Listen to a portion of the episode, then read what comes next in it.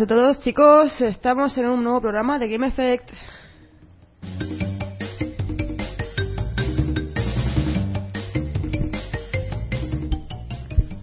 Ando un poco cons- constipadilla.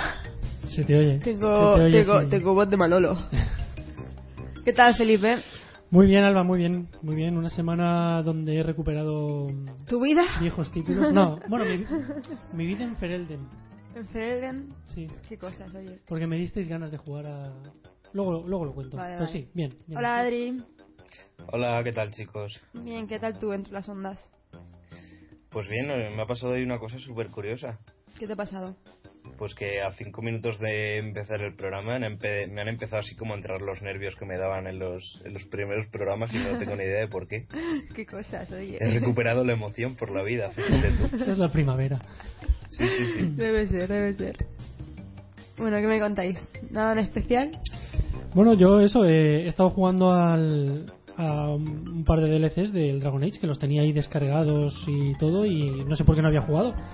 Al de la canción de Leliana que, que me ha encantado porque además es uno de mis personajes favoritos. Y además tiene una estética muy... O sea, me mola, me mola mucho. Cada vez que aparece un personaje nuevo, se para la pantalla, sale así sangre y te pone el nombre como en... Así Como en Borderlands. Sí, sí, incluso me ha recordado el tráiler de Reservoir Dogs y, o sea, muy chulo. Y ayer estuve empezando, bueno, ayer empecé el de Caza de Brujas, a ver, a ver qué tal. Yo me, me volvería, o sea, me gustaría volver a jugar a, a Dragon Age. Lo he jugado tres veces. De- tres historias, o sea, tres finales distintos. Me encanta ese juego. Pero nunca he jugado a los DLCs.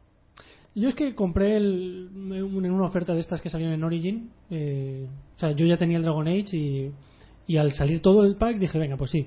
Y lo tenía abandonado casi año y medio. o- Y, tío, me disteis ganas. Entre tú, eh, Francisco Molto, que también nos habló de Dragon Age, eh, Adri, y dije, venga, voy a. Y cuando lo empecé a jugar, o sea, de esas, o sea, esas sensaciones que retornan a ti, esos Sí, recuerdos, sí, sí, sí. el ver la estética, los personajes, o sea, de eso que dices, chicos, no sé cómo no lo he hecho antes, es que es- está muy bien este juego. Yo aprovecharé a ver cuándo sale alguna ofertilla así de, de Origin y me lo, me lo compraré con los DLCs. De hecho, un, un amigo mío incluso tenía quiere volver a jugar y tenía un poco de miedo porque es que, dice, es que después de Skyrim no sé si me va a gustar, pero vamos, a mí me ha encantado, ¿eh? Eh, además me gustaría jugar al, al uno otra vez. Quiero darle una oportunidad al 2, que lo jugué, lo Sí, jugué las tres primeras horas y lo dejé porque me aburría muchísimo, me, me, me pareció un coñazo. Quiero darle otra oportunidad al 2 antes de que salga antes de que salga el, que salga el el- sí, el Inquisition, Inquisition. Inquisition. Nuestro nombre, o sea, nuestro inglés para los nombres. Pues sí, eso es lo que juego yo. Pues muy bien. ¿Y tú qué? Yo llevo, desde que salió la beta abierta del... Bueno, desde que me enteré que salió la beta abierta de, de Mighty Quest for, for Epic Loot, intentando entrar todos los días y todos los días me da error. Todavía no lo he probado. No lo he probado todavía. Y me da una rabia y no sé, no es mi ordenador porque lo formateé. Eh, no es, la, no es conexión de internet porque he probado en diferentes lugares. ¿No? Entonces ya le juega, tú juegas, ¿no? Al, al Mighty Quest. Yo solo diré una cosa. Misterios del PC. Lo- me he mordido la lengua, digo, iba a decir, anda, con las consolas también tenéis problemas. Y luego digo, a ver si va a ser para PC. Claro, el Mighty No, Quest no. for Epic Claro, es de- es PC, sí, sí. Claro. Sí, sí. Y nada, no he podido todavía jugarlo. A ver si, como va a Pues venir qué este fin de semana, voy a ver si le robo el ordenador y lo, y lo pruebo en el suyo, porque si no. eh, Porque tengo muchas ganas de, de jugarlo, joder. Mm. Así que nada, he jugado al Hearthstone. Lo he retomado un poquito. Ujú. Bueno, Un poquito. un poquito, sí. Bueno, el otro día jugué un par de partidas con Adri y me piqué mucho con él. Con él, no con el juego. No, no, me piqué con él porque me, me reventó muchísimo las dos. Se las enfadas tres- y le gana. Las tres es que partidas, pero es que no me gana, me humilla, ¿sabes? En plan, te voy a ganar, pero, pero a, lo, a lo rancio, ¿sabes? A lo, te puedo, te, te queda un punto de vida, te puedo matar con una habilidad de mierda, pero te voy a empezar a sacar cartas para hacerte Para más daño. ¿sabes? Sí, sí, Adri, sí. hay que saber perder, pero hay que saber ganar también, ¿eh? Pero si es que ella lo, lo magnifica, no, No, sé. no, es tampoco para verdad, tanto. es verdad, es verdad. Sabes. Bueno, tenemos el primer En comentario. Jorge Moreno nos dice, hola chicos, aquí escuchándolos en directo, saludos desde Venezuela. Hola, Jorge. Saludos a ti, Jorge, muchas Estamos gracias aquí por al lado prácticamente. Hola, sí, la verdad es que sí. Pues qué, qué ilusión, ¿no? A mí por lo menos me hace que nos escuchen desde Venezuela, la verdad. Sí, sí, Sí. sí. Y tenemos oyentes de sitios muy raros. El último programa lo han oído hasta desde Marruecos. O sea que llegamos a muchos sitios. ¿Qué- ¿De Sí, sí, qué te ríes, Adri? No, no, no, que es que debe ser alguien que se ha quedado perdido por ahí por Marruecos y dice voy a tener como un, un Bueno, pequeño recuerdo de España. Cuando he dicho, cuando he dicho eh, el sitio raro, no es que. Vamos a ver, que se, me, que se me entienda. Que cuando empezamos el programa no esperábamos que se oyera desde, desde fuera del ámbito de Alicante prácticamente. Un poco Madrid, ¿no? Por eso hay que estar Adri, pero ya Sí, está. pero mira, oye, súper contentos, ¿eh? Bueno, ¿qué os Bueno, parece pues, si empezamos? ¿Qué os Bueno, parece si ya que hemos leído el comentario de Jorge Moreno hacemos un repaso por los comentarios que nos dejaron en Evox? Qué bien el hilado, qué bien hilado, Adri, qué bien Está ahí- hilado. está ahí al madre tanto. Hombre, es que ya te digo, si es que esto es una habilidad que ya vas desarrollando al cabo de los programas. Esto en el primero ni se me ocurría, ya te digo. Bueno, pues para empezar vamos vamos con un comentario de JM Rosa que nos pone un poco las pilas y es que nos dice que buena manera de explicar de qué va Enslave. Anda que, jaja, os ha pillado en blanco, chicos. Que nos vemos la semana que viene. O sea que, bueno, esperemos que esté escuchando esto. Y bueno, sí, la verdad es que nos pilló ahí un poco el argumento de Enslave como sé de qué va esto, pero no sé muy bien en qué se basa, ¿no? Ya sabéis el, el lío que tuvimos con lo del Rey Mono y demás. Sí. Y, y ya te digo, Alba, tu- tus reviews ahí súper No, no, me, no me tengo que dedicar a esto, yo no sé por qué estoy aquí, la verdad. Bueno, oye, todavía se puede aprender. Estamos aquí para mejorar. Sí, sí, sí. Eh, y bueno, continuaba Ghost Rider co- diciéndonos que el Final Fantasy XIV se puede jugar entre PS4, PS3 y PC, eh, haciendo referencia al juego multiplataforma al que, al que nos referíamos el otro día. Sí que es verdad, además es que es un juego bastante nuevo y que lo anunciaron así, con que iba a ser completamente multiplataforma, aprovechando el hecho de que, de que se puede conectar un ratón y un teclado a, PlayStation. Con lo cual, ese dato también nos, nos queda como bastante útil. Ujú. Eh, continúa Prototype diciéndonos que lástima que el Final Fantasy XIV no tenga modo de un solo jugador.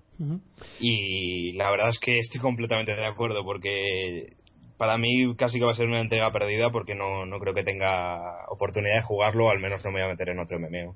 Y tengo que averiguar quién ha sido porque este es de mi clan seguro. Porque Prototype, vamos.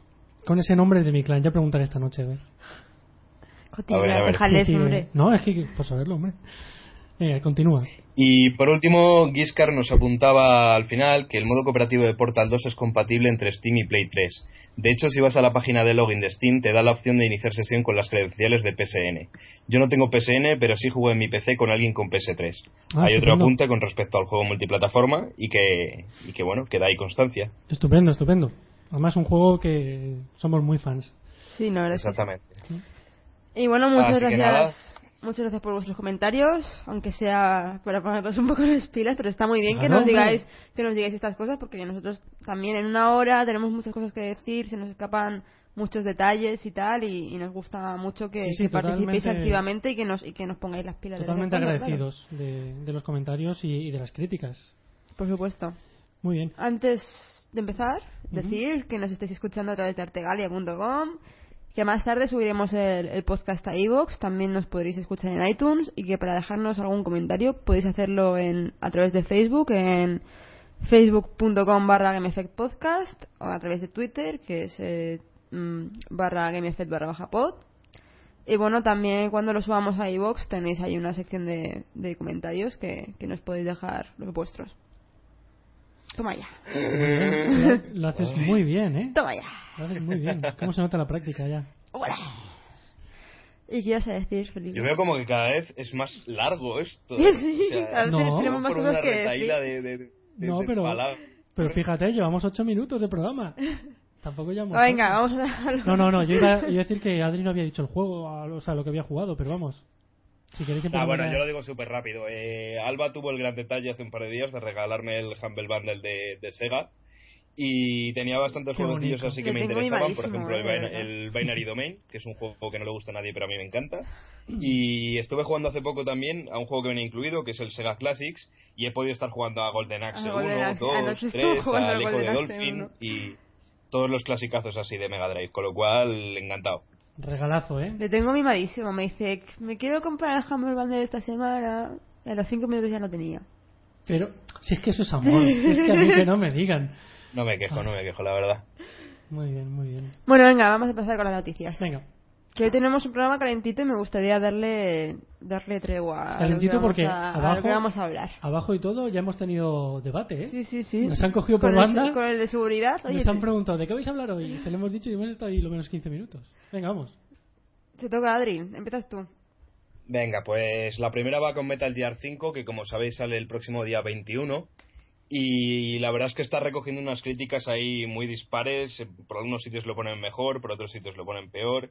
Y en general el juego, la, la idea con la que nos podemos quedar es que no está consiguiendo las notas a las que nos tiene acostumbrados la saga. Eh, parece que le está pesando muchísimo el hecho de que la campaña se pueda completar en tan solo dos horas. Muy poco. Eh, sí que es verdad que el título al título se le puede alargar la vida haciendo misiones secundarias, eh, no yendo demasiado rápido, es bastante eh, rejugable y tal, pero no deja de ser una demo y no deja de ser un juego incompleto que, que te quieren cobrar y quizás a, Un a un prólogo. precio excesivo. Es un prólogo. Con lo cual le están dando bastante caña en prensa. Pues sí, no me extraña. Además, también se ha sabido que, que bueno, Adri ha dicho Metal Gear 5, se refiere al, Ground Zeroes, que sale esta semana, así que es el prólogo de Phantom Pain. Eh, Metal Gear 5 Phantom Pain todavía no tiene fecha de lanzamiento concreta, pero una cadena de tiendas alemana, no, perdón, eh, me estoy confundiendo de noticia, pero Konami ha fichado, ha fichado la, el primer DLC del juego para principios de 2015. Con lo cual podemos deducir que si el primer DLC va a salir a principios de 2015, lo más probable es que el juego salga para Navidades de este año. Sería lo, sería desde- lo más lógico, vamos. Veo un poco tonto, ¿no? Por parte de Konami, anunciar cuando va a salir un DLC y no anunciar el juego previamente, ¿no? O sea, la verdad es que no tiene Sí, mucho sentido. ¿Para qué anuncias? ¿Estás ya pensando en DLC sin decir la fecha de lanzamiento del juego? Lo podéis ver todos en la página web de Konami, que es donde lo ha puesto, eh, la fecha del primer DLC, ponía eso principios de 2015. Con lo cual podemos deducir un poco que sí, que saldrá para noviembre, diciembre de este año, a lo mejor en febrero del 2015. No sé, tendremos que esperar a que Konami diga algo. Al community manager de algunos sitios luego les tendrían que pagar más. ¿eh? No, o sea, No, porque a veces estas noticias, no sé, se cuelan así un poco y dices, bueno, ¿y quién es el que hace el- las campañas, no? Porque sacar, o sea, querer mantener a lo mejor el misterio del hype. lanzamiento. Es que es hype, es marketing totalmente. Claro, pero si tú ya dices el DLC, no sé. Ya, pero lo has dicho, pero. pero, Ya, pero no lo has dicho, sigues, sí. sigues sin saber dónde, cuándo es la fecha de lanzamiento, ¿sabes? Es que. No sé. Y luego otra cosa súper asquerosa es que, no sé, el Metal Gear 4 no tuvo DLCs y ahora ¿Sabes? quizás Pero- están metiéndose con DLCs y tonterías. ¿Sabes? Yo creo que no han dicho la fecha de lanzamiento porque quieren ver primero el éxito que va a tener Ground Zeroes. Y ya dependiendo del éxito que vaya a tener, lo sacarán antes o después. Pues es que vaya listo. Hombre, no, claro. no, sí, ya lo, ya, ya lo dijo Kojima, que, que la fecha de lanzamiento de Phantom Pain iba a depender completamente de- del éxito que tuviese Ground Zeroes. Claro que lo sí. cual me parece bastante guarro, pero bueno. Ya, no, no le pega nada a Kojima ese tipo Sí, sí, de, de, no sé, de movimiento empresarial, ¿no? No sé. No me pega nada con él. Pero bueno, yo qué sé, el dinero es el dinero. Bueno, pues voy a seguir yo. Eh, Warner Bros. anuncia el desarrollo de un nuevo Gauntlet para PC de la mano de Arrowhead, eh, Arrowhead Games. Se trataría de un juego basado en el clásico arcade, en perspectiva cenital, y con las mismas clases, el guerrero, la valquiria, el mago y el elfo. Eh, Gauntlet es, pues, em, si nos habéis estado oyendo así últimamente, estuvimos hablando de él hace poco también, en los mm, juegos clásicos, uno de estos típicos de, de máquina, que, bueno, a los que ya somos más mayores, pues nos encantaba porque introducía así elementos de rol, de fantasía, etcétera. Y por lo visto, eh, Warner Bros. tiene la intención de hacer esto mismo con más títulos clásicos eh, bajo el nombre de la. O sea, de, mm, de eh, a ver si lo digo. Warner Bros. Game eh, Vault. Será como un, sello de, reedición de juegos. Eh, yo ya he visto un, un vídeo del juego y la verdad es que tiene muy buena pinta, pero le encuentro una pega. Y es que me recuerda demasiado a juegos como Diablo y cosas así. Entonces. Perspectiva isométrica. Sí, pero es que incluso todo, o sea, luces, sombras, eh, mazmorras. Entonces, sí, como cosa curiosa, como querer recordar Gauntlet, está muy bien, pero hay que, no sé, ya veremos. Hay tiene- que, hay que diferenciarse un poco de la competencia, ¿no? Exacto, es que Diablo, por ejemplo, para mí yo creo que es muy fuerte, entonces eh, ya veremos cómo es el Gauntlet, pero en principio tiene buena pinta, pero yo no he visto que aporte así tampoco mucho más. Nada diferente a- al mundillo, ¿no? Pero bueno, lo seguiremos. A mí me interesa. Creo que es un. Me lo pasé muy bien con ese juego y estaré al tanto. es que es un poco es un poco complicado en el género de las mazmorras conseguir diferenciarte de, de otros juegos, ¿no? Porque es que a mí la verdad me pasa personalmente, al menos, que en juegos así, digamos, entre comillas, tipo Diablo, eh, como puede ser Torchlight, como puede ser el Path of Exile, el free to play de Steam, incluso el propio Mighty Quest for Epic Loot, al ser todos en entornos así más o menos cerrados, como de mazmorra y demás, eh, las típicas dos esferas, la de vida y la de maná, todo se hace un poco estética diablo, ¿no? Siempre te recuerda, es como, como que ha marcado el estándar y, y la verdad es que es difícil alejarse de eso, pero bueno. Claro, eh, también es verdad que con un vídeo tampoco se pueden sacar muchas conclusiones, eh, por eso digo que lo seguiremos, pero así de primeras me ha recordado demasiado Diablo al principio. Ya veremos, sí. Bueno, mira, eh, te está. Eh, perdón. Quique, eh, Quique Rodríguez te ha contestado y te dice: ¿Es que acaso el diablo no es un gauntlet supervitaminado? Totalmente de acuerdo. ¿Qué fue primero? ¿El gauntlet o el diablo? Estoy de acuerdo, estoy de acuerdo. Mm. Sí, lo que pasa es que, bueno, ahora mismo el, el que marca, yo creo que el género es, es diablo. más que nada porque, oye, Gauntlet tuvo su momento y ya está. Eh, pero bueno. Sí, no, eh, no, no, sigue dándole vida, ¿no? Por así decirlo. Claro, claro. Pero bueno, los que, los que estamos en el mundillo, pues conocemos estas cosas, así que sí, tienes toda la razón. Mm, Diablo en ese sentido no descubrió nada. Otra cosa es que aportó cosas nuevas. Bueno, pues cambiando un poco de tercio, eh, tenemos noticias sobre Watch Dogs y es que bueno, parece que el juego ha aumentado sus horas, las horas jugables, y puede llegar a alargarse hasta 100 si completamos todas las misiones secundarias. Recordemos que en un principio el juego iba a contar con 40 horas jugables. Lo cual me parece estupendo. Sí, claro. De 40 a 100 son muchas, ¿eh? 40 horas es lo que nos va a llevar eh, completar las misiones principales, pero ya luego si nos queremos explayar con las secundarias podemos llegar hasta los 100. A mí son las que más me gustan. Yo en juegos como Skyrim no suelo hacer las principales. La verdad es que hay muchos. es que la verdad es que la, cadena de misiones principales de Skyrim era un poco full. Mm. Adri, te perdemos. Estaba intentando hablar, pero se ha cortado. Sí. Mm, no te creo que llevamos un poquito de lag y cuando empiezo a hablar yo me escucháis tarde. Ah, eh, decía que en muchos juegos, además, las cadenas de misiones secundarias son incluso más interesantes que las, que las misiones principales. Eh, pongo el ejemplo de Skyrim mismamente, que tienen misiones secundarias que son mil veces más bonitas, por así decirlo, que las, que las de la campaña principal y más curiosas. Sí, sí, sí, tienes toda la razón, vamos. Además que eh, creo que las secundarias son las que hacen que mm, te enganche el juego. O sea, es decir, la, principal, pues sí, vale, te puede gustar la historia, pero la, secundaria es la que te hace vivir el mundillo ese, ¿no? El, ayudar a no sé quién a conseguir tal, o el eh, buscar en, tal sitio. Yo por lo menos son las que a mí me gustan. Y de hecho jugué a Oblivion y es que no hice, vamos, ni el segundo paso. El primer paso de, la aventura principal era obligatoria. El segundo ni lo hice. o sea que, que, vamos, yo estoy de acuerdo, sí. Bueno, pues siguiendo un poco con el, con el tema de Watch Dogs, además el juego ha visto incrementada su calificación por edades. Joder, perdón, ¿eh? Los, los cocos. Ay, los bocos. Ay, los... Papá, tienes. No, no me acuerdo cómo era el chiste. Eh, hijo, ¿tienes mocos? No. bueno, eh, perdón. vamos a dejarlo. Además, el juego ha visto incrementada su calificación por edades, pasando de los 15 a los 18 años, debido a que durante estos meses que, que han estado desarrollando además han, han metido más más contenido extra que tratan temas como el tráfico de seres humanos o que contienen temáticas sexuales o violentas. De todos modos, en, en la en el demo no la demo en el gameplay que nos que nos enseñaban en el E3 eh, mostraban un poco una misión en la que tenías que, que intentar capturar a, a, un tío que trataba con que, que hacía trata de blancas quiero decir y se mostraba un poco eso pues más o menos sí que sabíamos por dónde iban a ir los tiros pero bueno, eso va a ser para mayores de 18 pues años. Cosa que va a dar igual, porque se lo va a comprar quien se de las narices, así que... Sí, sí. Eh, yo es que cada noticia que dicen me gusta más. O sea...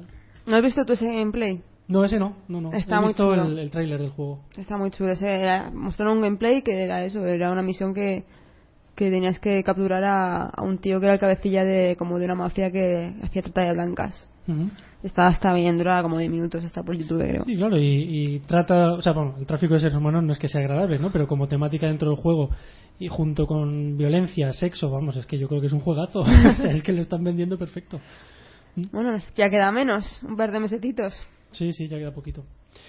Bueno, eh, esta semana, durante, o sea, del 17 al 21, es decir, desde ayer hasta el 21, eh, en Estados Unidos se está celebrando la Games Developers Conference, donde mm, se están presentando pues las novedades, sobre todo eh, a nivel hardware, más que, más que software, ¿no? Cosas curiosas, pues, por ejemplo, Sony y Microsoft eh, parece que van a presentar sus propias gafas de realidad virtual. Parece que a nadie le interesaba el tema hasta que los chicos de Oculus Rift mm, pues se aventuraron y ahora de repente todo el mundo quiere. Sí, Eh, es bueno, que tienen, mejor. tienen éxito ellos y ahora de pronto Mm. todos quieren sus gafas. ¡Qué morro! Pero mejor, cuanto más artículos de esos hay en el mercado, pues, más Sí. hacen la competencia, más bajan los precios. Ya, el- el- yo el, el- el único problemita que veo es que la gente de Oculus Rift no sé si puede competir contra Sony y Microsoft. Y puede ser que solamente la competencia desleal ya les acabe perjudicando. Pero bueno, yo creo que por ahora están bastante bien asentados. Sí, pero, pero yo te digo una cosa, Felipe. La gente está con Oculus. Sí, El pueblo está con Oculus. exactamente. Sí, además fue crowdfunding, ¿no? O sea, fue un Sí, sí, fue, fue, lo, lo hicieron Sí, a través de la sí, gente. Sí, sí, sí. Eh, por eso, o sea, todavía hay- no está muy claro qué es lo que van a presentar y eh, seguro que habrá muchísimas más novedades, pero esas eran algunas de las que queremos recalcar. Por otra parte, también Valve va a presentar una nu- nueva versión de su Steam Controller. No sé si, bueno, vosotros sí que lo recordáis, nuestros oyentes eh, seguramente también, los que nos han seguido desde hace tiempo, que estuvimos hablando precisamente de, de este dispositivo, que no acababa de convencer a algunos, a, a mí, por ejemplo, no me parecía del todo mal. En esta nueva versión ha desaparecido la pantalla táctil que tenía y ha sido sustituida por dos pads de cuatro botones. Aunque desde Valve han, di- han dicho ya que están en fase de desarrollo, que puede que el modelo no sea ni de lejos definitivo. Claro, estarán probando varios mandos y, Seguro. y ya está. Lo que pasa es que la pantalla táctil molaba. Los cuatro botones son un poco. Pero había, había mucha gente que se, se quejaba de lo de lo táctil. Sí, además seguramente Había se un montón rompe de gente mucho. que se, que se quejaba Pero, de eso. pero lo han quitado del todo o lo, o lo han Lo han complementado con los sustituido. No, no? Totalmente quitado. O sea, si queréis, Ah. buscaré luego una imagen, la subimos Pero a yo, la página. yo creo que lo que harán será poner varios mo- modelos. Y el que quiera el táctil, que se compre el táctil y, que, y el que no, que se compre con los pads. Hombre, yo creo. Dicen que está en pruebas, o sea que todavía Claro, no se sabe. no sé. Ahora, el, el modelo que van a presentar no tiene en absoluto. Nada que ver. No, no. O sea, ahora buscaré una imagen y lo cuelgo en la página si queréis. Muy bien. Pues mira, siguiendo con el tema de los mandos, eh, Microsoft ha confirmado que Xbox One eh, eh, efectivamente va a ser compa- compatible con PC. Están desarrollando ya los drivers para que para que eso se, eso funcione, aunque un, un aficionado ya ha colgado los suyos propios para que podamos usar nuestro mando Xbox One a través del PC. Muy bien. Para estupendo. quien le interese, vamos. Es un mando Que muy cómodo, ya- así ya que les vale, ¿eh? Ya les vale que tengan que sacar la gente drivers para que ellos se pongan las pilas y luego saquen los drivers oficiales. Bueno, ya sabes cómo son. Ay, de verdad.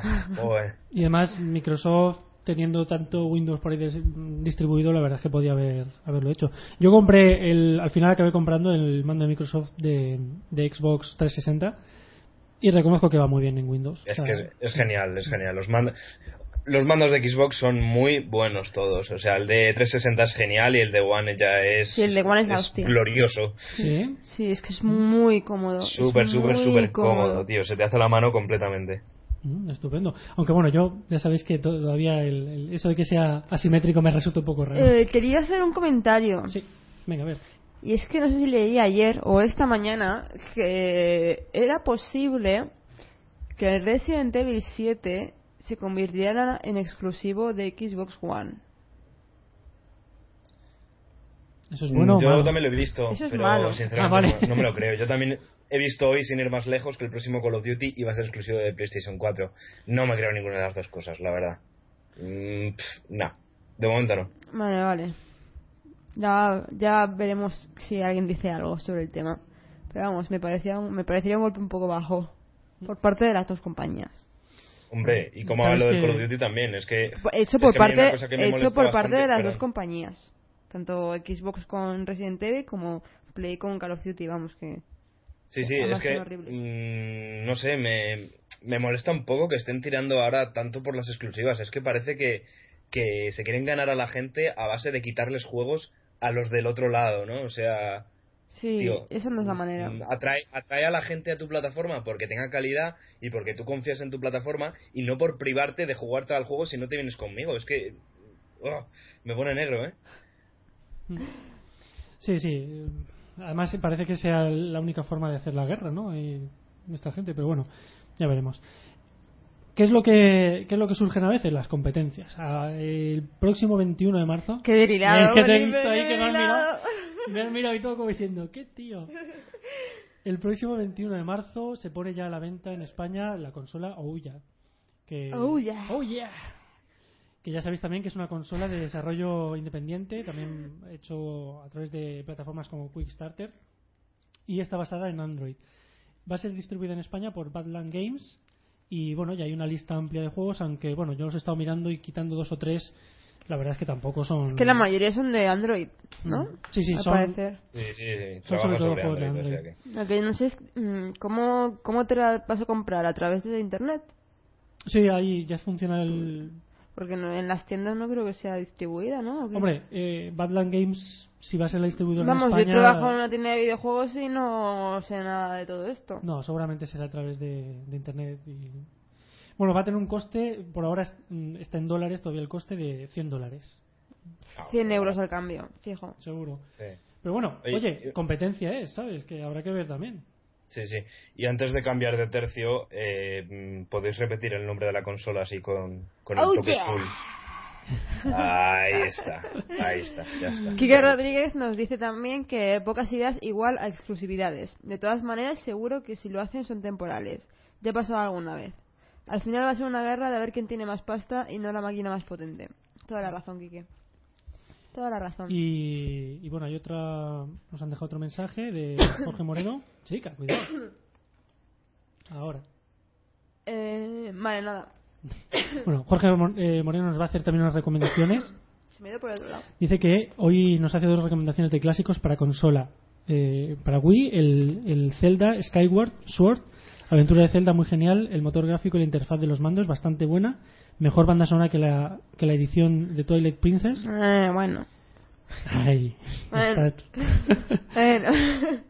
Además de la historia muy buena y es bastante adictivo. No recomendado para sesiones cortas de juego. El otro es eh, Mario Super Sluggers, presentado en el E3 del 2009. Muy bueno para iniciarse en los juegos deportivos, tanto en el modo multijugador como en la aventura de un jugador. Bastante divertido. Muchas gracias también por las recomendaciones. O sea, queda claro que Jorge es Nintendero, de corazón, total. ¿eh? Oye, pues necesitamos a alguien que, que juegue cosas de Nintendo, porque reconocemos que no estamos muy puestos. Muchas gracias por las recomendaciones. Bueno, y terminamos con las noticias y nos vamos al tema principal, que yo, yo por lo menos sí tengo ganas. ¿no? Venga, a ver. Di que sí.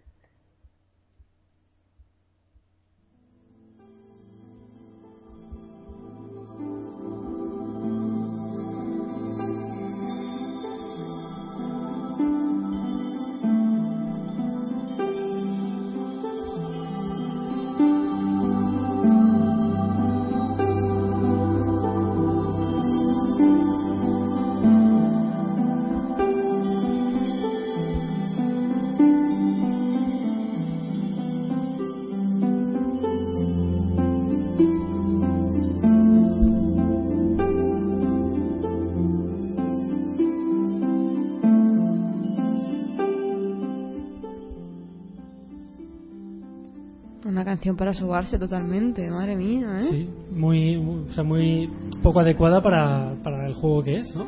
Ya te digo, el juego que produce gritos y maldiciones allá por donde va. Mm. De hecho, ahí abajo el, el de seguridad ha maldecido el juego, sí. Adri. Adri, ¿estás ahí? Adri, Dios mío, lo hemos Se perdido. nos ha dormido con la música. Bueno, iba a decir que, que es una canción que ha elegido él, que viene muy bien para, para el tema del que vamos a hablar. Se trata de, de la canción del menú principal del Dark Souls 1. Y aprovechando que recientemente salió el Dark Souls 2, queríamos hacer un pequeño debate sobre la dificultad de los videojuegos. Adri, ¿estás ahí? Hola, Ah, mira, qué bien. que me voy y me vengo. Subir y bajar. Bueno, eh, ¿habéis dicho a qué juego pertenecía la canción? Exactamente. Pues yo creo que es el juego rompemandos número 2, ¿no? En el ranking. En el primero figuraría Call of Duty. Seguramente. Sí, además eh, estaba leyendo esta mañana una noticia que dice que ya van por 10 millones de muertes. Sí. Y dice que además subiendo a cada minuto. Sea, de muertes de los jugadores. Sí, sí, claro. O sea, que claro. es tan difícil el juego que ya van por 10 millones de muertes de jugadores. Pues sí, Dark Souls. De hecho, eh, cuando nos han preguntado abajo de, de qué íbamos a hablar y hemos dicho, pues de la dificultad en los videojuegos y tal, lo primero que nos han dicho, estoy jugando al Dark Souls 1 y es que no sé qué, es que tal, es que sé cuánto. Me tengo que ver vídeos de YouTube para pasármelo. O sea, que es un juego que, que se vende precisamente así, Sí, por sí. dificultad. O sea, de hecho, el eslogan del Dark Souls 1 era prepárate a morir. Sí. ¿Sabes? Ese era el eslogan del Dark Souls 1. O sea, ya te, ya te iban a avisar de lo que te ibas a encontrar con el Dark Souls 1. Y bueno, yo lo... La verdad es que... Continúa, Adri. Perdona, es que ¿sabes qué pasa? Llevamos como un par de Sí. segundos de retraso desde que yo os oigo y cuando me pongo a hablar ya estáis hablando vosotros, con lo cual os estoy interrumpiendo continuamente, lo siento. no, no pasa nada. Di lo que te Eh, hace. nada, iba a decir que, que Alba, a, a ti y a mí se nos quedó ahí atascado el primero y yo creo que le deberíamos dar otra oportunidad, No, ¿no? Porque no. la gente está como loca con él y, y a nosotros se nos... ¿Tanto? Que no, que no, que no. O sea, que no, que a mí se me atragantó en el tutorial, Adri. Que es que se me atragantó en el tutorial. Que morí 15 veces en el tutorial. Que no tiré la consola por la ventana de milagro, ¿sabes? De milagro. Fue Ya, pero pasa una cosa pasa una cosa aquí que la gente no sabe y nosotros tampoco sabíamos en su momento eh, y es que nosotros Alba y yo nos emperramos en que en el tutorial el, el bicho gordo no, no, que no, que te Que sale yo no llegué al bicho gordo, Adri. Que es que ¿No no, llegué, no llegué al Bueno, bicho pues, gordo. eh. Los esqueletos, los esqueletos me reventaban. Los esqueletos arqueros, esos hijos de su madre. Y he dicho hijos de su madre, ¿eh? Porque tienen que ser hijos de alguien. Me mataban todo el rato. Y fue como, Dios mío, esto es horrible. ¿Y a ti te acuerdas por qué se te atragantó? no, se, me se me atragantó por el boss que hay en el tutorial No, no. que luego descubrí que hay que huir de él Pero luego llegaste a un sitio que era como una placita y dijiste, Ay, voy a sí, pegarle sí, a este NPC a ver qué pasa. Y empezaste a pegarle un NPC amistoso que de pronto se levanta y te empezaba a dar de hostias y que cada vez que cargabas partida el NPC siempre te mataba. Porque la Es liaste parda. es Siempre, verdad, siempre es te verdad. pasan cosas Le- raras le pegué, se volvió hostil y cada vez que me mataba volvía a salir en el mismo sitio pero seguía siendo hostil con lo cual me seguía matando y ya dije esto es un sinsentido y lo dejo aquí Hombre, cuando, cuando no consigues pasar del tutorial en un juego, empezamos mal, ¿eh? Empezamos muy mal. la verdad es que sí Yo no No, he jugado. pero yo ahí reconozco que es culpa mía, porque. Porque tanta gente no puede estar equivocada. me acuerdo perfectamente de oye si le pego a este pasa algo y le empieza a pegar ese va pues no le pasa nada no se vuelve hostil y de pronto el tío se levanta y le empieza a dar de hostias y ya la lío parda Joder. qué risa macho y, se iba, y me acuerdo que se iba corriendo por todo el mapa y le iba persiguiendo por todo el mapa no había manera de librarse de él Huías, huías como un cobarde. ay qué risa Eh, Francisco Moltón nos dice que, debi- o sea, que tenemos que jugar al South Park Stick, Stick of Truth. la vara, la vara de la verdad Sí. El juego más gracioso que ha jugado en años. Por supuesto, más 18. Dice que enlazando con el tema, la dificultad del juego es absurdamente, absurdamente fácil, pero que la historia compensa. Pues es que realmente es lo que estábamos hablando. eh, o sea, cuando se nos ocurrió el tema es precisamente eso. ¿Por qué hay juegos tan fáciles y juegos tan difíciles? A ver, yo quería enfocar este programa, ¿no? Como he escuchado un montón de, de quejas, ¿no? A- pues eh, hablando de Dark Souls, de Dark Souls 2, de que los juegos actualmente son súper difíciles. Hay un montón de viñetas, de memes, de... Hace, de, perdón, fáciles. Ah, vale. Eh, hay un montón de viñetas y de memes de hace 15 años estuve jugando un videojuego y sudando la gota gorda, ¿no? Uy, perdón, ese es mi teléfono. Y sudando la gota puede con los, con los juegos que eran, que eran muy difíciles, ¿no? Empezabas pues con un nivel de dificultad medio, pero conforme ibas avanzando los niveles, pues se iba, se iba volviendo más difícil. Y que ahora, da igual el juego que sea, prácticamente todos son muy, muy fáciles. De hecho, Adri la semana pasada lo estuvo, lo estuvo diciendo con el Tomb Raider, que era muy, muy fácil. Y lo Sí, lo iba a decir, eh, lo iba a poner también como ejemplo de, de juego excesivamente fácil y la verdad es que yo creo que ya hemos tocado cúspide en cuanto a, a cómo te dan las cosas más caras. El Tomb Raider me lo he tenido que poner en el modo más difícil que te permite ponerlo y no he muerto ni una vez, es que me parece exagerado. No me he muerto ninguna vez excepto en las en los Quick Time Events estos que que tiene Sí, muertes los, súper los de sabrosas. calle- los de cayendo por el río y esas cosas. Exactamente, pero lo que es un combate contra enemigos no he muerto ni una vez y está en el modo más difícil. A mí, me- yo tuve esa, esa misma sensación, por ejemplo, con el Bioshock Infinite. Que no me parece un juego súper fácil también. Además, con Elizabeth, tirándote maná, tirándote vida y tirándote munición cada vez que te hacía falta, me, pare- me pareció súper fácil ese juego también. Sí, sí, sí, la verdad es que sí. Sí, además, mira, yo estoy estoy jugando al Dragon Age ahora otra vez. Jugué hace poco al, al eh, a ver si me sale. Este que este que estaba jugando. Bueno, luego luego lo recordé. Al ay, casi me sale, no me ha salido. Eh, hay, hay una cosa que, que vamos que me no sé, por una parte te viene bien, pero por otra te desespera y es que se te recupere la vida sola. Que pasen unos segundos y se recupera la vida. Claro, yo me acuerdo que, que en juegos de este estilo, o sea, de, de ir luchando y tal, lo suyo era luego ir encontrando la- las botellas que te recuperaban y tal, pero que se te recupere ves. sola y a los segundos, pues me parece muy fácil. Ahora, ¿dónde estaría yo, o sea, dónde dejaría yo quizá el, punto de dificultad? Pues chico, en los niveles, o sea, si tienes un nivel fácil, pues a lo mejor sí, te ayudan a recuperar un nivel medio, no te ayudan, pero encuentras botellitas, y un nivel difícil, pues que no te ayudan y las botellitas son muy escasas, algo así. O sea, por poner un ejemplo, ¿eh? estoy hablando de un ejemplo. Mm, Es que no, no sé si. Sí, vale, eh, quizá está un poco en favor de, de la continuidad de la historia. Pero es que te matan, por ejemplo, en Dragon Age, y la primera vez que me mataron a un personaje y, y vi que revivía solo, ya es que no me tomaba la, mo- la molestia de, de estar pendiente de que murieran o no. Porque es que reviven Claro. solos. Sí, cuando acaba el, el combate reviven Claro. solos. Mm. Eh, además, esto es algo que no le suele gustar a los jugadores, pero que las compañías se empeñan en no darse cuenta de ello. De hecho, me disgusta bastante porque, ya que estamos tan tejedores hoy, hilando con el tema de Metal Gear, eh, han abandonado una de las sí. costumbres que han sido súper clásicas en la saga, que era el tema de las raciones. Sí. Es verdad, las raciones, esas, esas Latitas de latitas, comida que te, esas que te latitas redondas, me encantaban esas la- latitas. Sí, sí. y ahora, si no me equivoco, si no me equivoco, lo y es como, ¿dónde vas con un Metal Gear a salud regenerativa? No tiene ningún sentido. Hombre, también lo han hecho en plan sandbox, así que es que no sé, habrá que jugarlo. La verdad es que no me. A mí el Phantom Pain, el 5, no me parece que sea como un Metal Gear al uso, totalmente, o sea, no sé. De todos modos, eh, todavía podemos encontrar juegos difíciles, ¿no? Eh, por ejemplo, los Dark Souls, tanto el 1 como el 2. Recuerdo un juego especialmente difícil que fue el Catherine. Sí, hablasteis, El hablasteis del Catherine- Catherine hace poco. El Catherine que yo no eh, me quedé en la última pantalla porque no fui capaz de pasarme la última pantalla, pero las las últimas, ¿no? Las las últimas pantallas, las cuatro o cinco últimas pantallas, sí que me acuerdo que tenía que estar con el ordenador al lado con el YouTube ¿eh? viendo vídeos y haciéndolo a la vez, porque no era capaz de, de conseguir pasándome, pasarme esas, esas pantallas. Así me terminé yo el último nivel, tenía que estar con YouTube al lado, pausando, haciendo el movimiento, pausando, haciendo el movimiento, porque es que te lo juro que no sé si es que ya era demasiado corto o es que era dificultad japonesa, clásica, pero no, no, no había narices. De hecho, Eh, sí, perdona, sigue, sigue.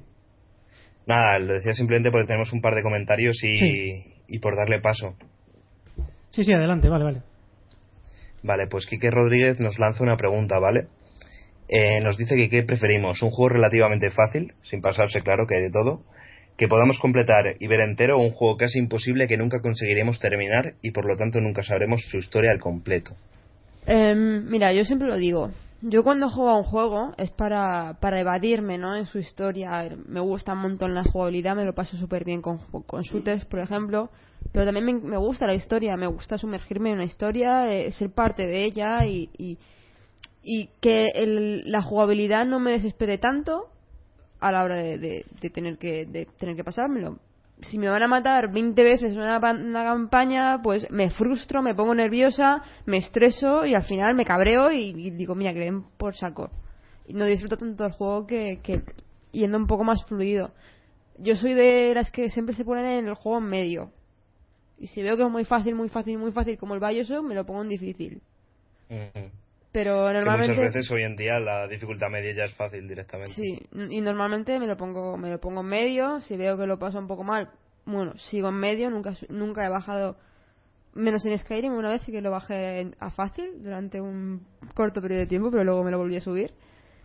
y si veo que es muy muy fácil que digo es que esto es absurdo sí que me lo subo a, me- a- a difícil pero vamos yo soy de las que prefiere disfrutar de la historia Mm. Yo estoy de acuerdo. Yo, si me pones en esa tesitura, que es eh, elegir entre un juego fácil o, o imposible, yo también lo prefiero fácil, porque al final lo que quieres es disfrutar de la historia. Pero a mí me pasa como a ti, yo soy de, yo soy jugador medio siempre. totalmente Sí, porque Eh, tiene el yo- equilibrio. Mm. Sí, Perdona, Felipe, lo siento. No, Adrián, La maldita latencia, tío. habla. Eh, yo por mi parte, no sé si será que me estoy haciendo viejo y demás y, y ya dejo de valorar un poco la jugabilidad de los me juegos. estoy haciendo me viejo más ¿eh? en. Le voy a dar una patada en el Sí, culo. sí. Yo soy viejo de alma. Eh, no sé si es que ya dejo de valorar un poco la jugabilidad de los juegos y tiro más por, por argumento y otras cosas. Sí que es verdad que contestando la, a la pregunta de Quique, a veces sí que prefiero que un juego me sea más accesible y poderme centrar en, en temas como el argumento muchas veces. Pero sí que es verdad que existen otros casos, ¿vale? Por lo general más aislados, que en juegos como, y creo que él se dará por aludido, en juegos como Gears of War, eh, disfruto como un enano la campaña en locura. O sea, y que se quite todo lo demás en un Gears of War con la campaña en locura y que te cueste y que lo sudes y que, y que Adri, ¿tú recuerdas, tú recuerdas una tarde, ¿no? Que decidimos jugar el Gears, of Do- el- Gears of War 2 en locura. Tú y yo, en cooperativo, en casa. ¿Lo recuerdas? Eh, sí, sí, sí, sí, lo recuerdo, lo recuerdo. ¿Te recuerdas que no, tengo que no pasamos de la primera pantalla? Que sí, que sí, que lo recuerdo, sí. O sea, me acuerdo perfectamente. Pero tengo el recuerdo, por ejemplo, eh, en contraposición a eso, del Gears of War 3 en locura con cuatro personas. Ya, pero y, joder, yo ahí me lo he pasado muy bien, El ¿eh? Gears of War 3 en locura era muy, era muy fácil comparado con el 1 y el 2. El Gears of War 3 en locura era muy fácil. Y más con cuatro personas en cooperativo. Era fácil. Comparado con el 2 era fácil. Sí, bueno, le- yo es que soy un flojo, ya está. Yo, mm, por terminar un poco de matizar eh, lo que decía, o sea, lo que nos preguntaba Quique, también diría que si el juego es muy fácil, la historia tiene que ser buena y larga. Porque Sí. si no, Sí, mm, si lo, no, te si lo no dices, es que estoy aquí perdiendo el tiempo realmente, porque si entre, entre que es fácil, que no te supone ningún reto jugarlo, que por lo menos dices, bueno, si la historia es un poco mierda, por lo menos hago más esfuerzo, me paso más tiempo en esta, a ver si lo hago así, a ver si lo hago así, pero, pero si encima es fácil, y luego la historia no te, no te aporta nada, dices, bueno, pues nada, pues, mm, pff, para eso Ay. me voy a jugar al Angry Birds, ¿no? No sé. Sí, ya me he acordado. Antes quería decir el Alan Wake, que no me salía el nombre. Mm. Que me pareció también muy fácil por lo mismo, porque se reco- Sí, sí, vida y tal. Mira, uno que dice Jorge Moreno, que sí que es verdad, eh, él dice que uno que recuerda en la, en la dificultad, que era difícil, eh, de los clásicos, se- el modo inferno del, de la expansión del Diablo 2. Cuando jugabas con la manga, con la maga, perdón, es tan difícil que a veces necesitabas jugar en multijugador. Sí, Eh, ese clásico modo infierno de, de Diablo eh, es, vamos, el claro ejemplo de, de algo completamente loco. De hecho, in- incluso en, en Diablo 3, al principio de la salida, el modo Averno era, era el auténtico reto también. Con lo cual, Diablo también ha marcado un referente en cuanto a, a dificultad en los modos más, más extremos. Lo sí. que- lo- perdón. perdón. Habla, habla. Lo que está ocurriendo últimamente, creo que pasó con, por ejemplo, con el Dragon's Dogma, es que lanzan un juego y si ven que los usuarios se quejan sobre, es que este juego es muy fácil, al tiempo sí que lanzan un parche con una dificultad mayor. Creo que pasó con el Dragon's Dogma, ¿no? Si no me equivoco. Que lanzaron un parche al tiempo con la dificultad Sí, sí. plan, mm, eh, legendario, ¿no? Lanzaron un parche al tiempo que modificaba la dificultad, pero fíjate que ahora no me acuerdo si, le- si el parche era para añadir un modo de dificultad más fácil o más difícil. No, más difícil. Ahora mismo no me acuerdo, ¿eh? Más difícil porque el juego era fácil, en verdad. O sea, El juego a ver, no era fácil, Alba. no, era- no, no es que fuera fácil, pero pero pero no tampoco había mucho intríngulis. O sea, no era, no era como el Dark Souls, quiero decir. Ah, no, no, como el Dark Souls mm, no hay muchos juegos, desde Pero luego. quiero, pero- quiero decir que creo que sí, el modo legendario. Era el modo difícil, modo legendario. O sea, Sí. las compañías que sacan modos, eh, o sea, parchean para hacer más difíciles los juegos actualmente. Pero la gente que se queja. Mm, Sí. En el Diablo, al que antes comentábamos, yo recuerdo que, eh, también que era muy diferente jugar con un personaje que con otro. O sea, cuando empezabas de en el nivel cero, eh, vamos, los magos lo tenían muy, muy difícil. Como dice, creo que era Jorge, decía, el mago siempre, yo, mis amigos siempre buscaban que alguien le acompañara y tal. Claro, luego llegaba a niveles altos y el mago pegaba mucho. pero me acuerdo que al principio, sobre todo si eras novato, lo suyo era jugar con un guerrero. Eso, bueno, pues le añade un poco la dificultad a decir, ¿qué quieres? ¿Un personaje más fácil al principio, más fácil después? Pero claro, eh, directamente que para todos los personajes sea fácil, yo es que tampoco lo veo. O sea, es que el- un videojuego tiene que proporcionarte el pelín ese de, de desafío para, para que te enganche. Porque si fuera muy fácil, yo creo que tampoco. No, no me gustaría tampoco. Mira, yo recuerdo el, el Zelda, el Twilight Princess, que tenía un montón de templos. No, me- no recuerdo ahora la cantidad de templos que tenía, pero tenía un montón. Y al principio, claro, al principio de jugar, pues los templos eran difíciles, pero los cuatro últimos templos eran súper jodidos. Y si no te lo pasabas con guía, te podías volver loco. Me acuerdo que el templo del aire era súper, súper chungo. Y, y yo me imprimí una guía y con la guía jugando, porque si no, no había manera, macho Mm. y venga a morir, y venga a morir, y venga a morir, y venga a morir. Y era un Zelda, ¿sabes? El, el Twilight Princess. Y los Zelda sí que tenían. Tienen. Tienen su intríngulis también. En Ocarina of Time. Cuando se compró Adri Adri la 3DS, que compró el Zelda por mí, más que nada, porque a él no le gustan. Llegó un momento que, que, que me frustré porque no paraba de morir uno de los templos, no recuerdo cuál era. Y, y dijo, digo, joder, no recuerdo que esto fuera tan difícil.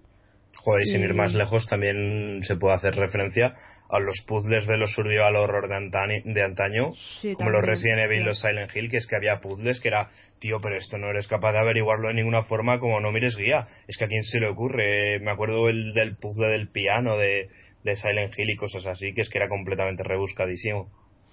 Eh, además, em, o sea, el, el tema de las guías añadía también un- una cosilla. Yo me acuerdo que a veces tenía las guías ahí al lado, como la tentación. Pero se te sentías mal cuando Sí, la veías. He fracasado también. en mi vida. He Yo también guía". me sentía fatal. Lo que pasa es que yo creo que tampoco es una mala. O sea, a mí, por ejemplo, lo que sí que me molestan son los, los trucos, ¿no? Los chetos. No, sí. Que alguien diga, mira, pues me pongo tal para pasarme tal pantalla.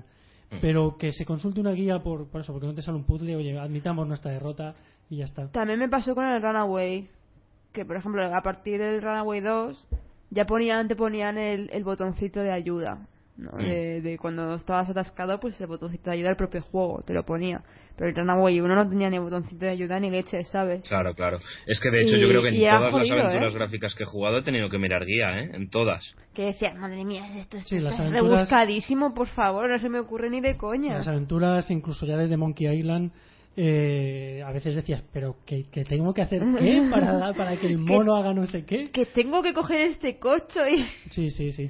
Y oye, ¿no se ha pasado Eh. nunca, no se ha pasado nunca eso de, de estar pues intentando pasarte algo y tal y, y de repente en la peor, o sea, la, la peor que la, la vez que peor lo haces, de repente lo has pasado, no sabes cómo, pero le das a grabar muy rápido. Dios mío, he sobrevivido. no sé lo que ha pasado. Yo incluso me acuerdo que en el Prince of, Per- el Prince of Persia, pero el, el antiguo, ¿no? El de los 90, llegué a, a saltarme malos, pero saltarme me refiero a dando saltos. O sea, llegué a pasármelos en plan, bueno, si tengo que salir por esa puerta, voy a ver si consigo pasar muy rápido y, tal, y dando saltos te lo conseguías pasar. O sea, pasabas por encima de él. Y yo tiraba y, y- y grababa y digo, ahí te quedas, yo no vuelvo para atrás. Bueno, nos comenta Quique Rodríguez que una de las mayores satisfacciones de su vida de jugón fue conseguir el puzzle del piano de Silent Hill sin ayudas ni guías. Hmm. Ahí lo llevas, Adri. Ahí te la han Joder, pero es que yo Ahí tenía, por aquella época tendría 12 años o 11. Y Francisco Molto nos dice que si juegos difíciles hay, pero son muy, son, no son mainstream. Cualquier juego indie es más jodido que cualquiera, por, cualquier, por ejemplo, Assassin's Creed. Respecto a la historia de los juegos, si un juego se prima por la historia, por ejemplo Final Fantasy, la jugabilidad es secundaria. En cambio, los juegos que son todo jugabilidad, por ejemplo Street Fighter o Call of Duty, pues la historia nos da lo mismo mientras tenga un buen online o multiplayer. Pues toda la razón. Eh, una cosita, antes nos hemos saltado un comentario también que, te, que iba dedicado a ti, Alba, de Jorge.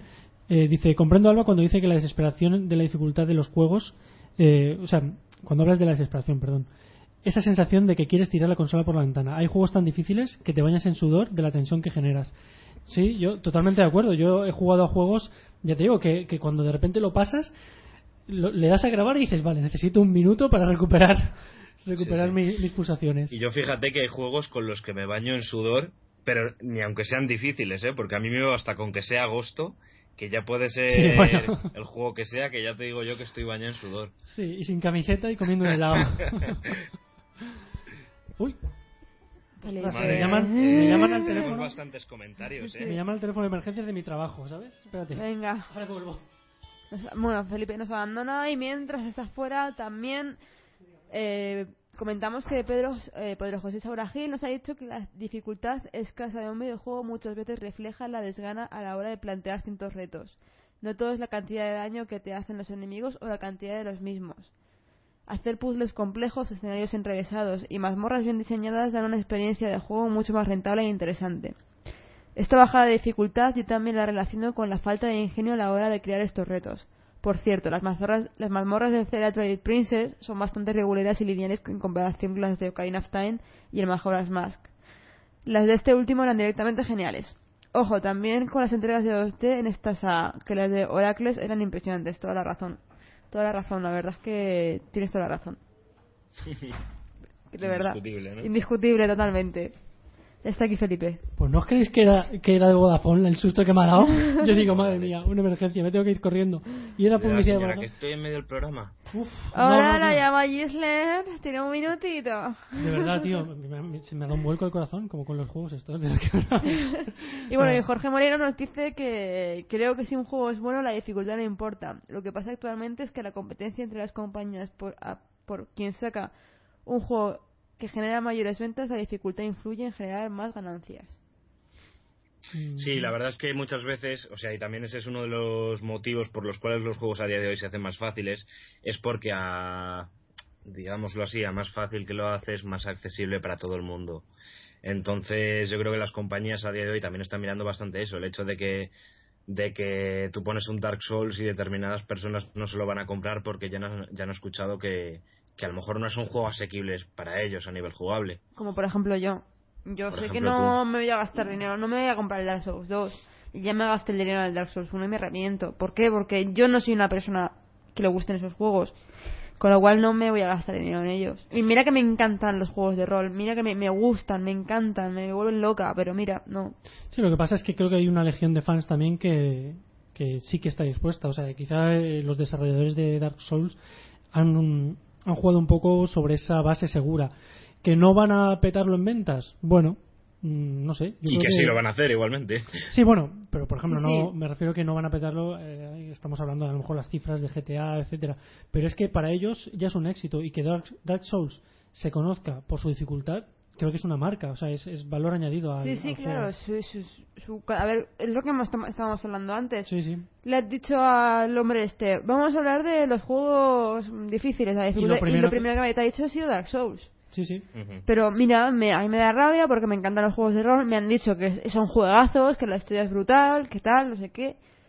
Pero yo no, no puedo, yo, yo no tengo la paciencia para jugar esos juegos. No puedo, no. Es, es que también lo que pasó con Dark Souls es que llegó en un momento muy oportuno, digamos. O sea, en una época en la que toda la escena está plagada de juegos excesivamente fáciles, Dark Souls llega y le da como un soplo de aire fresco a toda esa gente como que echa un poco de menos eh, esa jugabilidad clásica, esa dificultad, ese tener que reintentar, joder. Yo estuve jugando ayer a Golden Axe y tío, es bastante difícil, es bastante difícil.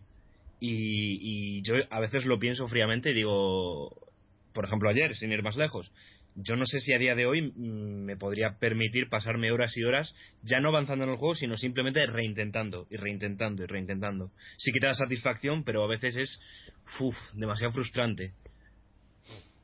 Exacto, esa frustración esa. Yo no estoy preparada para tanta frustración. Me estreso mucho, macho. Es que me, me estreso, me estreso. ¿Qué lo voy a hacer? Me estreso.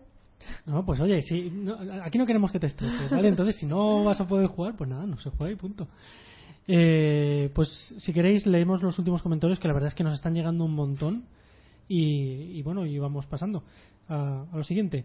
Eh, por ejemplo, Pedro, Pedro José Saura eh, nos dice: La dificultad escasa de un videojuego muchas veces eh, refleja la desgana a la hora de No, ese, plantear- ese- ese ya lo hemos leído. Ah, perdón, es que no estaba. el Es que no estaba, perdón. Es que acabo de llegar. Bueno, un saludo. Un saludo, Pedro, que has, has sido compañero mío de historia. Eh, ¿El de Jorge Moreno lo habéis leído? Bueno, si queréis leer vosotros, que estáis más atentos y así, así ahorramos tiempo. Bueno, Jorge Moreno nos ha puesto también que en el Zelda Skyward Sword los puzzles son tan difíciles que ya a veces que buscar alguna guía con una segunda opinión.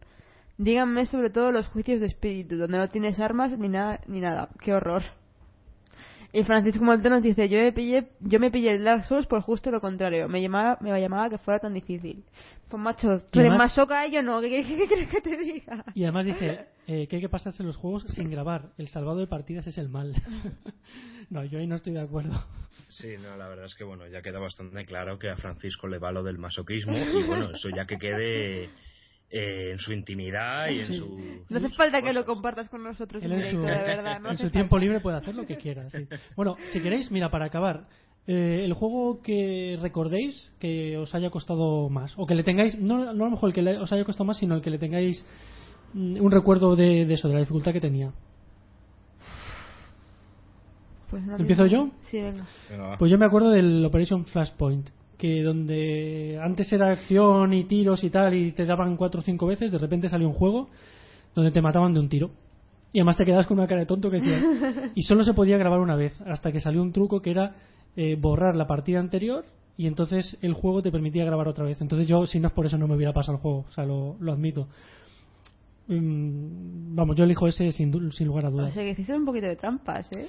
Sí, pero era de, era de grabar partida. Es que el juego solo permitía una vez y los mapas es que eran tan grandes y, y las misiones tan largas que... Un poquito de trampas hiciste tú, ¿eh? Vale, venga, sí, vale, venga. Pero no era un truco de vulnerabilidad ni cosas así. Yo, pillado, macho, creo que de lo Ocarina of Time, seguramente, porque era muy pequeña cuando me lo pasé por primera vez. Fue la, en la Nintendo 64. Yo tendría 10 años o así. Y, y me costó muchísimo pasármelo. Me costó, pero un montón, en plan meses. Me lo, me lo pasé en meses. Poquito a poco, poquito a poco iba avanzando. Y creo que es el que más así recuerdo tengo. Me acuerdo una cosa, Adri. Me acuerdo un verano en Gandía con el Katamari de la PlayStation 2. Que había una pantalla que tenías que el Katamari tenía que estar siempre Ardiendo. ardiendo. y tenías que llegar arriba y tenías que plantar como una tenías que hacerlo muy grande y plantar una hoguera o algo así Sí, y sí, que sí, estuvimos una tarde entera como seis personas pasándonos el mando para jugarlo Los seis inútiles, la verdad es que sí. ¿te acuerdas quién se lo pasó al final? No, ¿quién se lo pasó? Vico Se lo pasó Vico. Joder, qué jodido Vico. Qué. Eh, bueno, pues yo paso a decir el mío. el- el- así a priori lo último que recuerdo más difícil de lo que he jugado ha sido Catherine, ya te digo, que para era un juego que me quería pasar y dije, venga, voy a hacer el esfuerzo y me iba a estar mirando en YouTube los movimientos paso por paso, pero es que, madre mía, tío, las, las últimas pantallas eran condenadamente sí difíciles. sí sí Y el modo superviviente de las sofás me alegra porque también es realmente un reto. ah lo estás jugando ahora modo superviviente ¿no? No, yo lo empecé a jugar, lo empecé a jugar en su día. Lo que pasa es que justo me pilló que, que vendí la consola y lo dejé ahí a medias. Ah, pero pues. ahí no tenías modo escucha, eh, los objetos eran prácticamente inexistentes, te quitaba muchísima vida, eh, los bichos te escuchaban a kilómetros. Realmente era difícil. Ah, mira, pues me alegro porque a mí me pareció un juego que en nivel medio era fácil, ¿eh? sí Claro, es que claro, era te lo, tienes, te lo tienes que pasar primero en difícil para desbloquear el modo superviviente, que sería ya el último. Adri se frustraba un montón porque me estaba viendo jugarlo en modo, difi- en modo medio y me decía, es que macho, claro, todo es un armario y tienes Está todo ahí, lleno de cosas". está todo lleno de cosas, yo lo Claro, juego en difícil, yo no, yo no tengo nada. Claro. Y bueno, también hacer mención al de Francisco Moltón, que, a Moltó, que dice que él se queda con Battletoads 1, que lo tuvo años hasta que pudo pasárselo. Que ya es paciencia. ya te digo, macho, enhorabuena. Así que yo creo que aquí podemos ir cerrando el tema de, de la dificultad, ¿no? Sí, oye, mucha participación, ¿eh? Madre mía. Sí, sí, sí, la verdad alegramos es que sí, mucho. da gusto. Joder, tío. Ujú. Ujú. bueno, eh, ¿querías comentar algo de, la- de los eSports? Sí, va, muy, muy poco. Bueno, pero antes... Antes Artegal, yo digo, no, se lo va a saltar. No...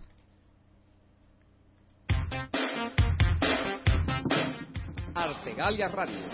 Hay otras radios, pero ninguna suena como esta. Súper rápido porque además hay muy pocas noticias. Eh, ahora mismo en el panorama del Counter-Strike Go, o sea, Global Offensive aquí en España, decir que acaba de ser fichado el jugador de el famoso jugador de Counter-Strike 1.6 Flipping en el equipo Wizards. De esta forma, eh, pues pasa a estar con su ex compañero de Counter-Strike 1.6, Musambani, que jugaron juntos en, el equipo Existence, el mejor equipo que ha habido así en España eh, en los últimos 10 años. Lo que pasa es que ahora ya pues, desapareció. Con lo cual, ahora mismo Wizards está fortísimo. Y voy a hacer un poco de publicidad, de autopublicidad. En la, en la competición, en la Nordic League de 8 contra 8 de Battlefield 4, mi equipo, el equipo Prototype, empezó petándolo con un partidazo que ganó por 708 a 0 y nos hemos colocado ahora mismo terceros, pero por simplemente por diferencia de puntos, o sea que estamos ahí. Y en primera división, eso en segunda división, en primera división el equipo High Caliber. Pero vamos, que ya advierto que vamos a dar caña, así que que se vayan preparando eso aquí en esta liga.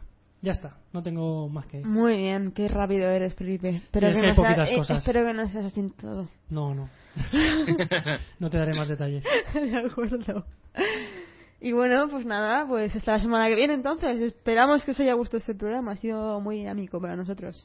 Sí, eh, oye, mucha participación, muchas opiniones y incluso Mm. nos han hecho preguntas. Muchas gracias por participar. Dice una última, nos- que si nos acordamos del nivel de las minas del Army Moves eh, en la primera fase. Yo no me acuerdo porque no jugué, pero hablé de este juego. Seguro que Pablo, nuestro amigo Pablo Avilés sí que sí que se acuerda de este Bueno, a ver si cuando escuche el podcast nos, nos comenta y nos, nos saca de dudas. Ujú. Pues nada, pues hasta la semana que viene entonces. Pues sí, nos, nos oímos la semana que viene. Pues ala, ahí estaremos. Fijos. Hasta luego. Adiós.